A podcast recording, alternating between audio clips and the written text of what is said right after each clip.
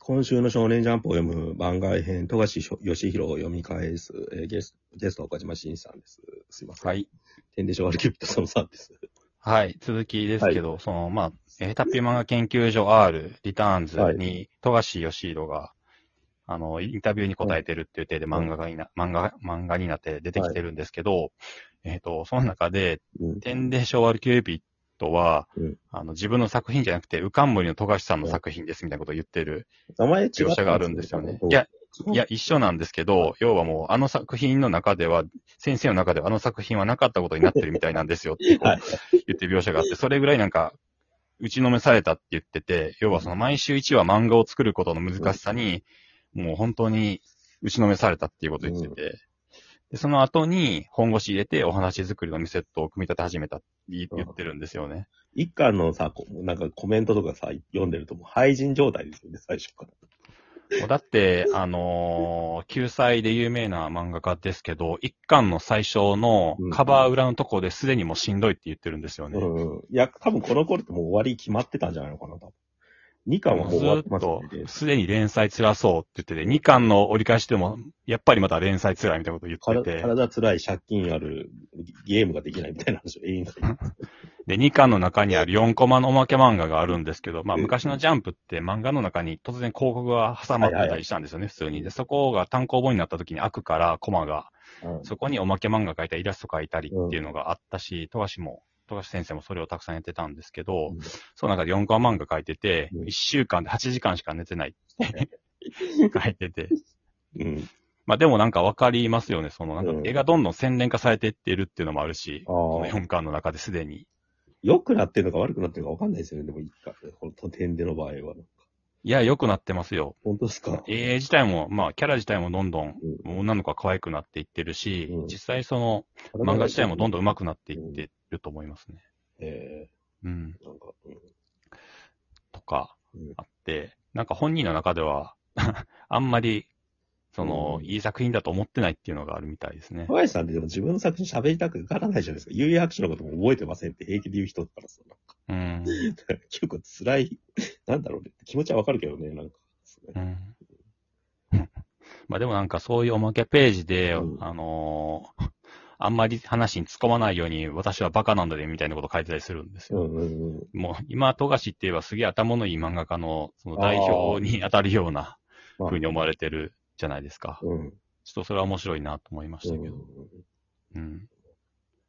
まあ、努力家なんでしょうね、やっぱり。あうんあ。なんか、咀嚼、なんていうの、データが、なんか、大の大冒険の大です。大がさ、呪文を、なんかその、インストールできるんだけど捉えられないみたいな感じがずっと続いてたんじゃないですかね。なんかうん。うん。契約はできるんだけど、まだそれがぜ使いこなせないっていう。なんかうんだからそれがなんか、そのレベルが低い状態でいろんな絵柄が出ちゃってるから、あといろんな影響が。だから全体的にだから、なんか、点数が低いように見えちゃうっていうのはどうしてもあるなと思いますね。なんか、だからこそ、こう、無意識のそうそうすそうさ。ま凄まじさというか、っていうものがもう滲み出てて、俺ものすごいうん。名作だと思うんですけど、うん。うん。なんか本気じゃないですか。ああ。うん。あの、ところどころ、うん。えっ、と、作者が出てきて、うんその、まあ、これって途中からもうほとんど両思いになるじゃないですか、ひうん。主人公とヒロインが。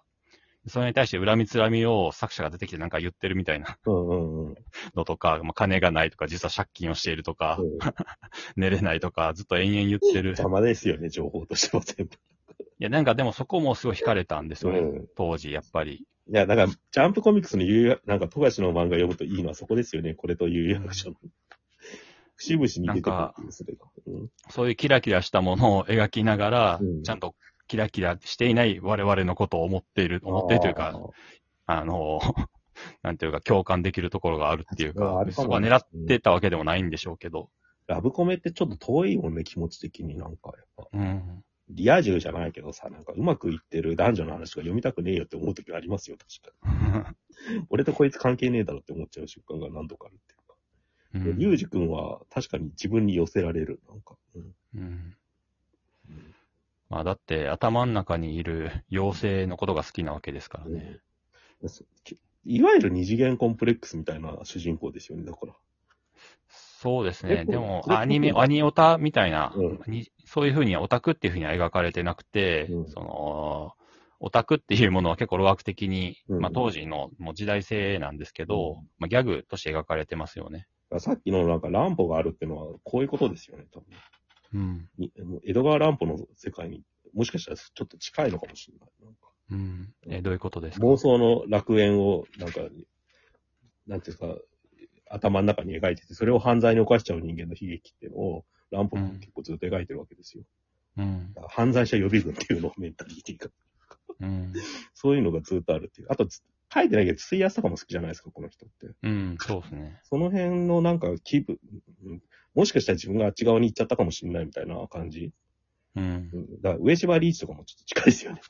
うん。気がに行っちゃったかもしれない自分の気持ちみたいのが、うん絶対漫画家ってあるはずなんですよね、そういうのって。うん。うんそれをなんか結構この辺でギリギリ見せてくれてますよね、手羽さん。まさにうん。本来隠しちゃうべきのものなんだけど、そういうのって、プロフェッショナルの人だうん。と。うんなんかそれが独自のこっぱずかしさにつながってると思うんですよ。 読んでいて恥ずかしいなって思うんだよね、なんか。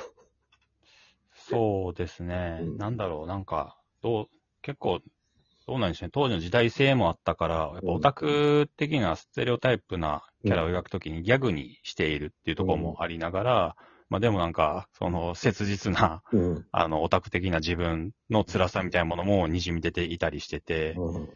えっ、と、なんか、話の本当に、描写でも出てくるんですけど、うんどこ、何巻だっけな。不思議の国のアリスの、えー、え、なんすか不思議の国のアリスの、なんかコスプレみたいのするし。ああ、それもあるんですけど、ちょっとうるせえ奴らとかに近いですよね。そうそう、えっと、一巻の、うんえっ、と、姉うん妹、主人公の姉妹たちが、まあ、ギャグでグレるぞって言った時に、そうんのグレてるっていう例として、はいまあ、へ衣装が変わるんですよね。うん。そこで普通にヤンキーみたいになっている人たち、うあの、妹、姉の中に一人、ラムちゃん T シャツ着たオタクみたいな感じになってある描写してて、要はこんな風になって親不幸になるぞみたいあ、、なあそういうギャグあ、きつい。ですよね。あとはなんか、僕はサリーちゃんが好きですっていう、 うん。あの、それもギャグなんですけど、うん。ね、それに対して病気ですっていうふうに言あー言ったりとか、いや、だから、ホラーエンジェルの話と繋がるけど、やっぱ、宮崎勤事件みたいなのがあった直後なんですよね、まだやっぱ。うん、そその、まだ記憶が生々しい時期だからさ。うん。うん。だから、まあでもそこでギャグにしてるっていう。うん。うん、 見方によってはさ、なんか、リュウジ君が現実に帰れなかった話にも読めるわけじゃないですか、これって。だから、あの、い記憶消されてさ、なんかさ、元の高校生に戻るのってさ、普通の漫画ならハッピーエンドでもおかしくないわけですよね。現実に帰還したという意味で言うと。悪魔の呪いから解けて。でも、最終的に戻るわけですよね、なんかその。うん、マリアと結ばれる方向になうん、んか、ななんかずっとこの人がやってる、なんか現実と異界が繋がるみたいな感じを、なんかカップルでやってるっていうか。いや、違うんですよ、あれは。うんもともとだって、その、リュウジ君はう、ん。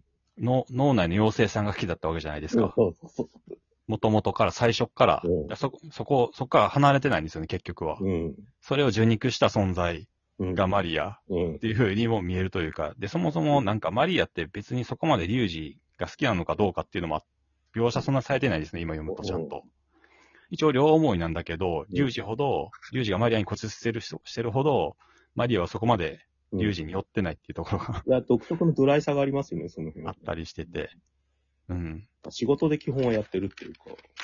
うんあだからさ、まあこの夢落ちみたいになってさ、マリアがいなくなるじゃないですか。うんそっ。からさ、なんか妄想の絵を描き続けてる方が現実に見えるんだよね、俺から見ると。うん。うん。 なんか、こっちが本当だったんじゃないかって いうさ。多分当時思ってたんですよ、それに近いことを。なんかうんこ。の瞬間は俺だって思ったっていうかさ、なうん。んか漫画の中に俺みたいな人がいるみたいなさ。なんかうん。 だからだからもう、なんか変な印象ですよね。ここだけ現実感があって、他の方が実は現実じゃなかったんじゃないかみたいに思っちゃうっていう。その辺ってなんか悠々白書とかになるとやっぱちょっと減るんだよね。なんか。もうちょっと漫画として読めるっていうか。うんうん。だからやっぱ独特だよな。いや、でもこういうハッピーエンドにされたことで、俺の人生は決定づけられたのかもしれないとも思いますね。 現実に帰れなくなったっていう。どっちが正義かっていうのを示されてしまったっていう。ああ、どっちが正しいのかっていうことを。 うん。まあね、いや、やばいなと思いましたね。あいつか会えるんだみたいな。そうですね。やっぱリアルだな、この最後の話って。なんうかん。既視感があるみたいなと ころだ。うん、これだけ好きなだんか高校生の青春漫画みたいなん だよ。なんかちょっとズキッとするところが、まあ、高校最後進学するじゃないですか、最終話ぐらいで、うんうんうんその時に、まあ、紀藤と柿杉っていう中学時代のは学いはいはい友はいみたいな二人うんがいなくなって、別の同じようなそうそうそう二人の同級生と友達になってうんるんですよね。なんかそこがちょっとなんか、ズキッとしましたね。ななんか同じ、うんあ他のやつらなんかもう一人は就職というか家継いでてそうそうそう高校辞めて、みたいな。 もう一人は四流高校に行って、みたいな。俺男子校だけど、やっぱこれに近い、美術部じゃなかったけど、これに近い高校にいていたなって思うわ。うん。で友達もなんかこんな感じだったなって、 そう。なんか、どんどん、やべえ、どんどん俺に近いって思ってきた。リュウジ君が。 うん。いや、本当にやばいぐらいに好きですね。ね。なんか、後の留学書とかになると出てくるさ、はいその隣に魔界があるんじゃないかみたいな感覚もさ、やっぱ、うわ、なんか、言ってて悲しくなってきた。俺もあったわ、それっていうさ。だからバッと隣に階がある感じってずっとあったもんな。うん。ねそんなの持ってると、でも孤独になるよ、人間って普通に。え孤独、それは俺に言ってるんで いや、俺に、昔の俺のことを言ってるんだけど、まあんねえけど。す。はいい。やー、病んでるわ、この漫画やっぱってさ。読み返せば読み返そうと思う。なんかまだまだ喋れます ね。じゃあ、そえっ、と、今その3ですよね。はい。じゃあ、その4に続きます。